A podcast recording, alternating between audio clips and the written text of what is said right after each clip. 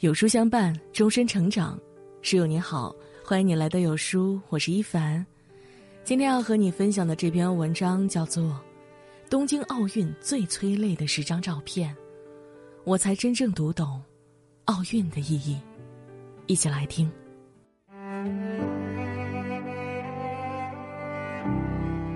历时十七天，这个命运多舛的东京奥运会即将迎来尾声。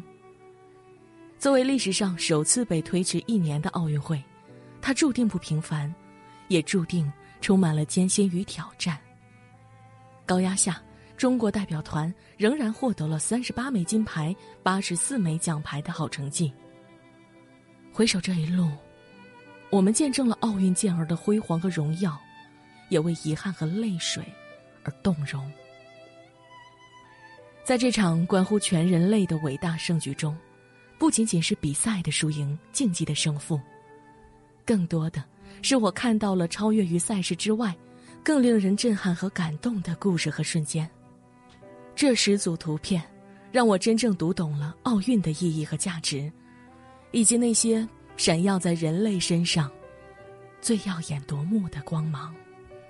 胜利军惊天一举逆袭夺冠，这届奥运的第六金。来得惊心动魄，申丽君在两次失误、落后对手十一公斤的情况下，已经是不可反超的巨大差距。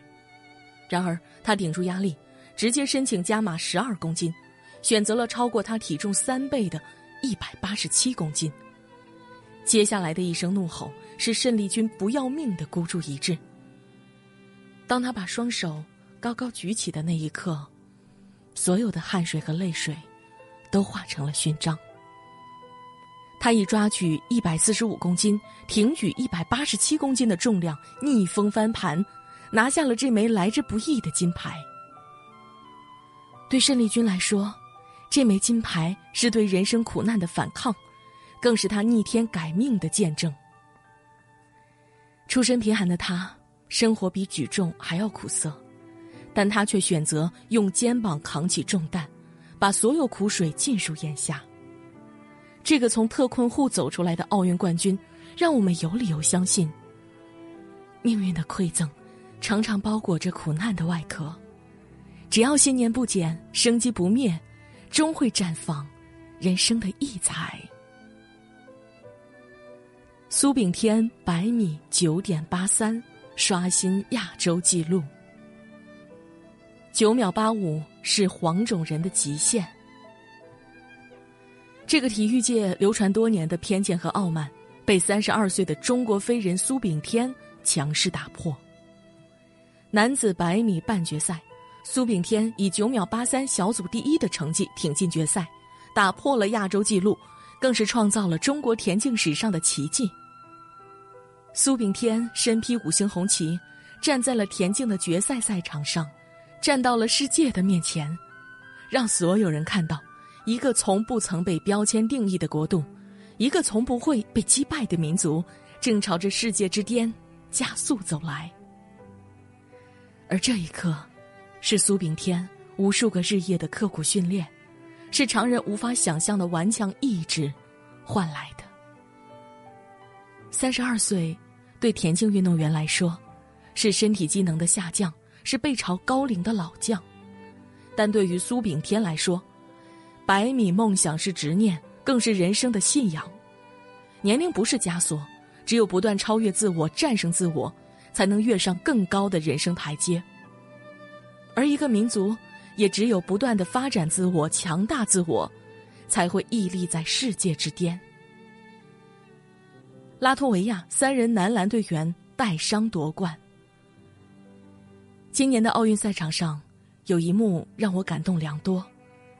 三人男篮决赛中，拉脱维亚老将克鲁明斯在开局五分钟就崴到了脚，本该下场休息的他，只是简单的喷了点止疼药，扎上绷带就又上了场。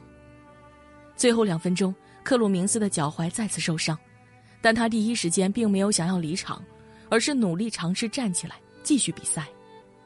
发现自己站不起来后。就在地上缓缓爬行。这一幕让所有人感动不已，就连对手都放弃攻防，示意裁判暂停比赛。受到队友鼓舞，拉脱维亚一鼓作气，这个人口不到两百万的国家收获了东京奥运会第一枚金牌。卡莱尔说：“世界上荣誉的桂冠，都是用荆棘编织而成。每一份荣耀的背后，是无数信念和意志的较量，是疼痛和坚韧的对抗。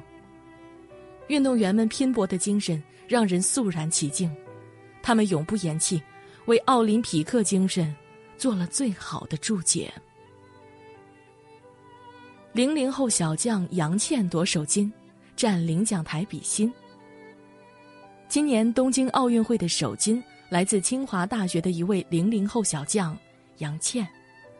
赛场上，她沉着冷静，惊鸿一击；领奖台上，他笑容可爱，举手比心。头上绑着胡萝卜发绳、小黄鸭发夹，戴了耳环。手上还有珍珠美甲，这可可爱爱的零零后配置，俘获了无数人的心。谁说奥运冠军一定苦大仇深？谁说零零后依然是不成熟的孩子？很显然，他们用自己的实力和气质，诠释了新一代的奥运精神，正在由零零后接棒。此行中国奥运代表团共有七百七十七人，其中零零后有五十八人，占百分之十三。而中国金牌的近三分之一，都是由他们拿到的。少年强则国强，少年屹立于世界，则国屹立于世界。零零后已经成为冉冉升起的未来，中国昂扬的年轻一代，正在书写新的篇章。丘索维金娜的传奇落幕。冲刺、跳跃、旋转、落地。四十六岁的体操名将丘索维金娜完成了职业生涯的最后一跳。东京的体操馆内爆发了雷鸣般的掌声，在场人纷纷向他致意。这是他第八次征战奥运，不同于以往的为国而战、为救儿子而战，这一次他为自己而战。虽然没有进入决赛，但是他的传奇经历和壮举早已无需用奖牌为人生增色。从乌兹别克斯坦的体操国手，到为赚钱给儿子治病加入德国国籍，他被众人唾骂卖国贼。儿子痊愈后，他回到祖国，依旧活跃在大大小小的赛事中，为自己的热爱奋斗着。你可以成为妻子，也可以成为母亲，也可以成为奥运奖牌的获得者。沉浮半生，终此一别。丘索维金娜。在教练怀里，哭得像个孩子。尽管心中充满了不舍，但不老传奇秋妈的故事将永载奥运史册，激励着更多的人为梦而战，勇敢前行。东京奥运开幕式令人破防的代表团。奥运开幕式上，当所有人都在关注着世界强国的光芒时，有这样两支队伍悄无声息地走过。紧随希腊代表团后，是一支二十九人组成的难民代表团。他们身穿蓝色礼服，举着五环旗，每一步都走得怯怯生生。他们不代表任何一个国家，而是代表着全世界八千二百万的难民。哪怕得了奖，身后升起的也是奥林匹克会旗，奏响的是奥林匹克会歌。另一支是仅有四个人入场的。伊拉克代表团，他们在这个热热闹闹的氛围中显得格格不入，甚至连周围引领的工作人员都要比他们人多。他们的国家遭受连年战火，灾难不断，却依然心怀希望。在这场全人类的伟大盛举中，这些人未必能够夺得奖牌，但他们的出现只是想向世人证明，他们依然存在。哪怕战争、贫穷、疾病，让他们的世界千疮百孔，但人性的梦想和意志永远不灭。谌龙称赞对手安塞龙，两人赛后互换球衣。羽毛球男单决赛中，谌龙对阵丹麦名将安塞龙，最终零比二输掉了金牌。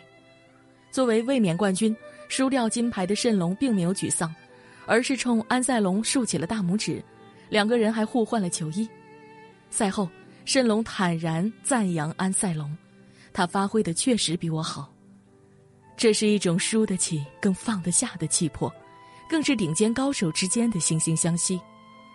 两位来自不同国家的选手，从对手变成朋友，共同庆贺，相互致敬。他们用超越竞技胜负的格局，为奥林匹克故事留下浓墨重彩的一笔。女排小组赛出局，郎平挥泪告别女排。今年奥运最大的意难平，莫过于郎平率领的中国女排。作为上一届的奥运冠军。这一次竟然没能小组出线，遗憾告别奥运会。而郎平也宣布退役，从此告别女排。赛后的采访中，郎平哽咽落泪，把所有的责任揽到自己身上，向全国人民致歉，让人看了心酸不已。上世纪八十年代，中国女排成就五连冠的传奇，她不仅是一支冠军球队。更是国家的精神图腾，鼓舞着每一个筑梦人。曾有人问郎平：“女排精神到底是什么？”她的答案是：“女排精神不是赢得冠军，而是有时候知道不会赢也竭尽全力。是你一路虽走得摇摇晃晃，但站起来抖抖身上的尘土，依旧眼中坚定。人生不是一定会赢，而是要努力去赢。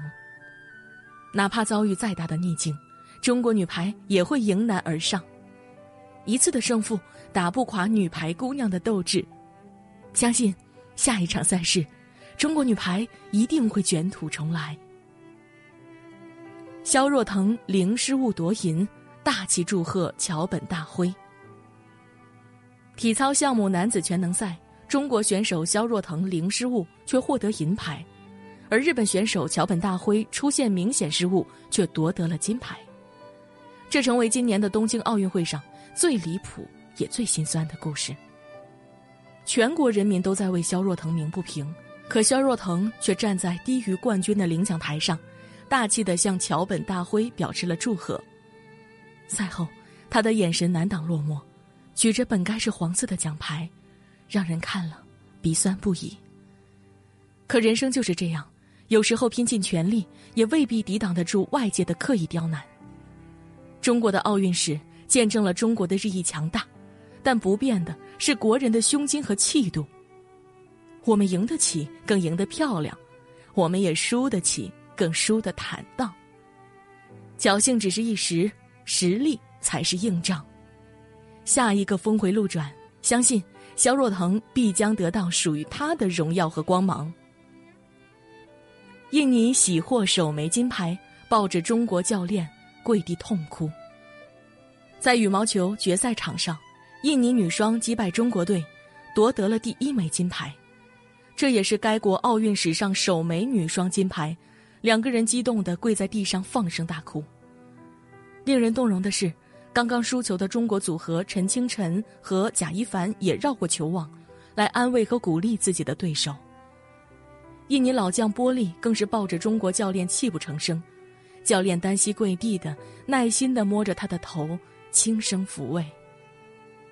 这一幕，让人不敢相信身处竞技场，也让我看到了，什么是一个大国的格局和担当。赢了，我们尊重每一位对手；输了，我们愿意为对手喝彩。这是中国人骨子里的善良和真诚，是以和为贵的道德情怀和大国风范。因为我们淋过雨，所以也想为别人撑把伞；因为我们曾经被世界冷眼，所以也想把每一寸温暖传递出去。冠军是所有人期许的目标，但更重要的是在过程中彰显出来的人性光辉。它比金牌更值得被人铭记和回味，更是奥运精神最完美的诠释。想起八十九年前。刘长春一个人代表中国参加洛杉矶奥运会，当时的大公报这样写道：“吾中华健儿此次单刀赴会，万里关山。此刻，国运艰难，愿君奋勇向前，让我后辈远离这般苦难。八十九年后，东京奥运会，我们看到了中国体育全面开花，欣欣向荣。我们的奥运健儿不断把不可能变为可能，让国歌一次次奏响在奥运赛场。我们的国人也不再为金牌论，不管成绩如何，都愿意为运动员们称赞和呐喊。中华民族的格局和担当，让奥林匹克精神在这片赛场上高高扬起。东京奥运会结束了，但是奥运精神会永垂不朽。这个世界曾经被我们仰望，如今的我们已经可以平视这个世界。感恩我们生长在这样一个和平的土地，背靠自信而强大的祖国。点亮再看。给奥运健儿们点赞，祝福我们的国家繁荣昌盛，国泰民安。